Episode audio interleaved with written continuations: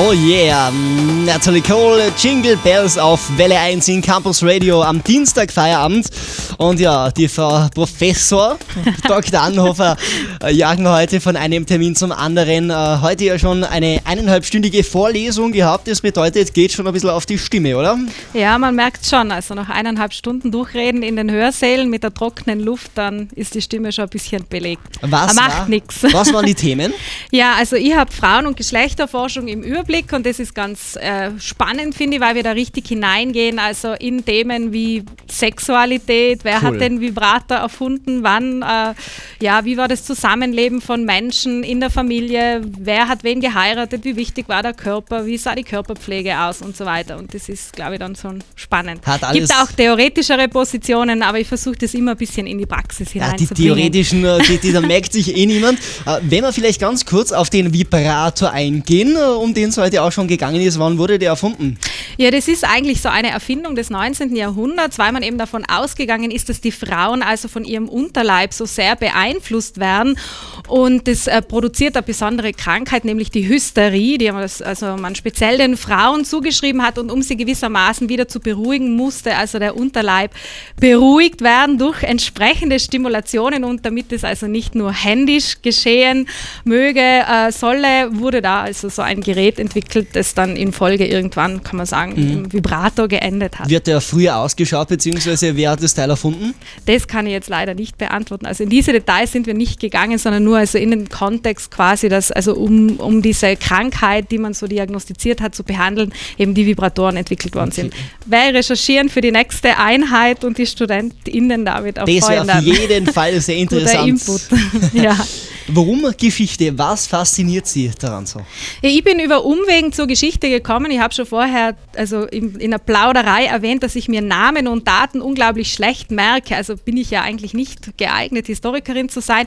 Und ich habe äh, begonnen mit ähm, Germanistik, also mit Sprachen und Französisch und habe dann irgendwann festgestellt, dass ich so überhaupt keine Ahnung von Geschichte habe, dass ich mir gedacht habe, sollte ich vielleicht mir aneignen. Und irgendwann hat mich das dann total fasziniert, weil es mich so interessiert hat, wirklich an Quellen zu kommen, die von den Menschen tatsächlich geschrieben worden sind. Also nicht nur, die irgendwer sich erfunden hat. Ich habe mir immer gesagt, ich mag jetzt nicht im, im Gehirn von Goethe herumstochern, sondern ich will wirklich wissen, was haben die Leute auf der Straße vor 500 Jahren, was hatten die für Probleme, worum ging es da? Und das war für mich der Moment, in die Geschichte einzusteigen. Im Vergleich, äh, wenn wir uns jetzt 2010 bzw. 11 anschauen, bald 2012 und äh, vor 500 Jahren, wie hat sich äh, das Ganze entwickelt im Verlauf der Jahrhunderte? Ah, ja, was soll ich sagen? Sicherlich zu mehr persönlicher Freiheit, würde ich sagen, und individueller Entfaltungsmöglichkeit, während man vor 500 Jahren einfach viel, viel stärker eingebunden war in Strukturen. Das heißt, einfach durch die Geburt, also wohin sie geboren wurden,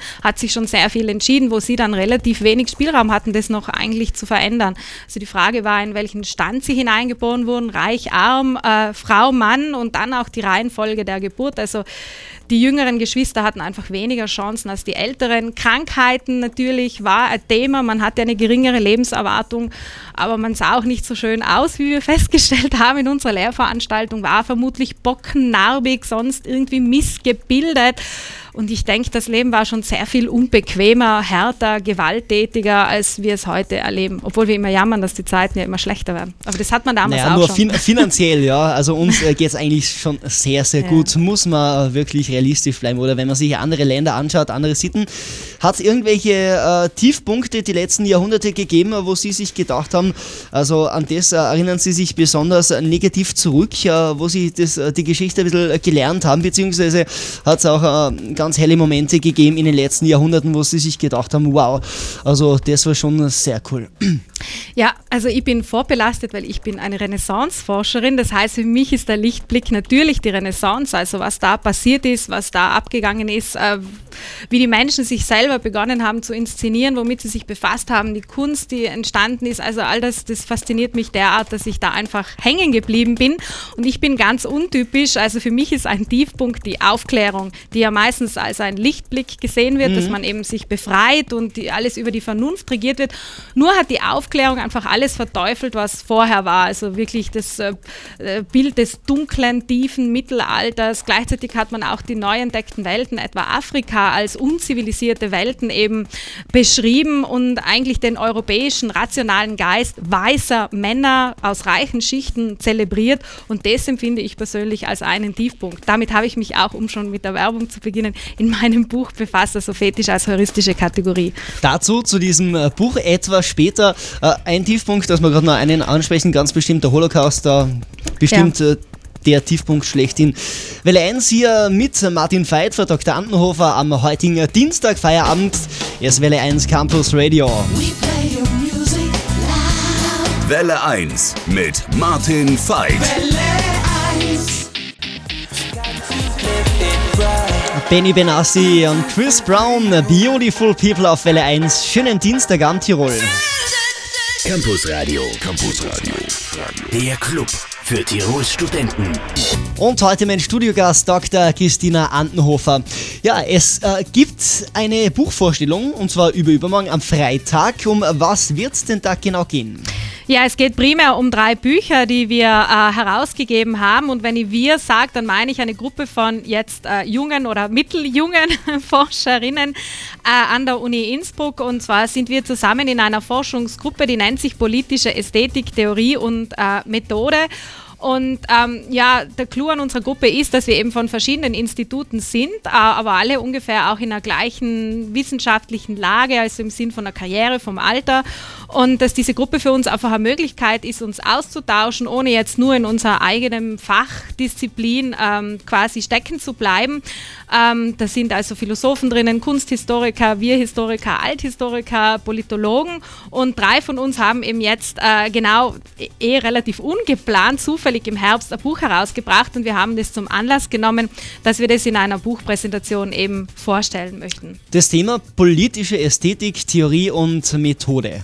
Ja, das klingt ein bisschen eigenartig wahrscheinlich und es ist auch erst langsam entstanden. Wir haben am Anfang einfach Lesekreis geheißen. Also das bedeutet, wir haben uns getroffen, um gemeinsam Text zu lesen und zwar vor allem theoretische Texte, methodische Texte, die eben für mehrere äh, Fachdisziplinen interessant sind und die aber auch so schwer zu verstehen sind, dass man manchmal ein nasses Handtuch am Kopf braucht, damit das Gehirn nicht durchbrennt. Und also in so einem Raum ist die Möglichkeit, das äh, praktisch zu diskutieren. Und wir sind dann draufgekommen, dass das, was uns interessiert, eigentlich so das Zusammenspiel ist von Politik, von Kunst, von Musik. Äh, und dann haben wir uns äh, zunächst einmal auch Arts and Politics geheißen und dann schließlich politische Ästhetik, weil das eben ein bisschen weiter ist und bedeutet, dass es jetzt nicht nur um Kunst im engeren Sinn geht, sondern eben, ja, es ist eine, Prägung von Jacques Rancière, der eben sagt, es gibt gewissermaßen bestimmte äh, Räume in der Welt, die gestaltet werden, die einen von der Wissenschaft, die anderen von, der Politik, die anderen von der Kunst und alle haben miteinander nichts zu tun und es geht eigentlich darum, diese Ausgrenzung zu überwinden und das finden wir eben auch. Mhm möchten das auch mit der Veranstaltung machen. Deswegen haben wir auch eine Künstlerin dabei, die eine Statue ausstellt, die auch auf dem Buchcover eines Buches drauf ist. Und wir haben äh, Tiroler Musiker eingeladen und es kommt auch die Stadträtin Moser zu uns. Das heißt, wir versuchen wirklich verschiedene Orte miteinander zusammenzubringen, die normalerweise sich selten treffen. Und das ist in unserem Titel eigentlich ausgedrückt. Also merkt man auch die Stadtpolitik, gut so muss man sagen, hat Interesse daran. Sehr schön, ja. Sehr schön. Dankeschön, Formosa, auf diesem Wege. Ähm, Sie sind ja auch, äh, oder vor allem Briefforscherin, ja. dass wir vielleicht noch wieder auf Ihre Tätigkeit zurückkommen, äh, an die eigentliche an der Uni Innsbruck. Äh, was lesen Sie sich da durch? Briefe von Wolfgang Amadeus Mozart und Co. oder wie kann man sich das vorstellen? Na, also äh, Briefe, die ich durchlese, das sind eben Briefe, die in der Renaissance geschrieben worden sind, hauptsächlich, also sagen wir mal im 15. Jahrhundert, 16. Jahrhundert und ich habe hauptsächlich mit Briefen von unglücklich verheirateten Frauen zu tun, nicht äh, wirklich bewusst bewusst so gewählt, hat sich so ergeben. Also vor allem mit Frauen, die verheiratet worden sind und zwar in aller Regel aus Italien äh, nördlich der Alpen und da die Situation der Frauen nördlich der Alpen schlechter war in dieser Zeit als südlich der Alpen, waren die meisten davon sehr unglücklich und haben sich auch in den Korrespondenzen darüber beklagt und das ist es, was ich also mache. Ich sitze dann zu Hause am Computer, habe diese Briefe eingescannt und schreibe die ab und mache mir ein Bild, was da die Probleme dieser Zeit waren. Okay, und diese unglücklich verheirateten äh, verheirateten Damen, die schreiben diese Briefe ihren äh, Männern? Oder Na, also es ist natürlich eine größere, äh, Tagebücher gibt es noch nicht wirklich in dieser Zeit, eben das ist erst später äh, und es sind auch nicht immer wirklich intime Äußerungen, obwohl es kommt schon auch vor. Und es sind unterschiedliche Briefe, also die zum Teil an die ähm, Ehemänner geschrieben werden, aber vor allem auch an die Familie zu Hause, also an die Mutter, an die Verwandten dort mit der Bitte um Unterstützung, finanzielle Unterstützung, aber auch emotionale Unterstützung. All das findet sich. Aber der Großteil der Briefe richtet sich eigentlich eben eher zurück an die Leute, an die Familie, die man eben zurück, zurückgelassen hat. Mhm. Klingt jetzt ein bisschen modern. Also eigentlich so. viel hat sich da ja nicht verändert, außer dass man das Ganze jetzt via Mail machen kann, oder? Nach wie vor gibt es äh, wohl solche Textpassagen und Briefe. Das würde ich absolut auch so sehen. Das stelle ich auch immer wieder fest. Natürlich haben wir aber den Vorteil, dass wir schnell zum Hörer greifen und viel unmittelbarer in Kommunikation stehen. Ich habe jetzt erst am Wochenende einen Brief gelesen von einem Bruder, der an seine Schwester schreibt, ich möchte dich unbedingt wiedersehen, weil ich werde jetzt wieder nach Rom ziehen und dann bin ich acht bis zehn Jahre nicht mehr in der Lage zurückzukommen und ich weiß, dass er sie nie wieder gesehen hat. Also das sind dann schon Dimensionen, wo ich mir manchmal denke, hops, wie gesagt, da hat sich einiges geändert. Da ist doch für uns das Reisen und die Kommunikation wesentlich leichter also und total selbstverständlich geworden. Sehr spannend. Äh, neuer Rektor der Uni Innsbruck. Seit heute steht er fest. Tillmann Merck. Wir plaudern mit ihm gleich auf Welle 1. Transform auf Welle 1. Gewünscht vom Julian aus Ötz im Tiroler Oberland. Christmas. Schönen Dienstagabend Tirol. Campus Radio. Campus Radio. Der Club für Tirols Studenten. Tillmann Merck ist heute vom Universitätsrat einstimmig zum neuen Rektor der Leopold Franzens Uni gewählt worden. Zur Wahl standen ja noch Toni Bernhard Dieter und äh, be beziehungsweise Toni Bernhard Pardon und Dieter Jaksch und eben der Herr Merck, der es äh, schlussendlich geworden ist. Es wird jetzt äh, für vier Jahre bestellt und äh, spricht in einer ersten Reaktion von einem überwältigenden, überwältigenden Moment. Ich habe da jetzt eine kleine Schwierigkeit gehabt, da wir diesen O-Ton direkt von der Universität reinbekommen haben. Live im Interview, Herr Merck. Ja, also natürlich ist der Moment ein überwältigender. Ich bin ja an dieser Universität schon seit vielen Jahren tätig als Student und später natürlich in anderen Positionen. Und es ist für mich eine große Freude und eine große natürlich auch Herausforderung, Aufgabe.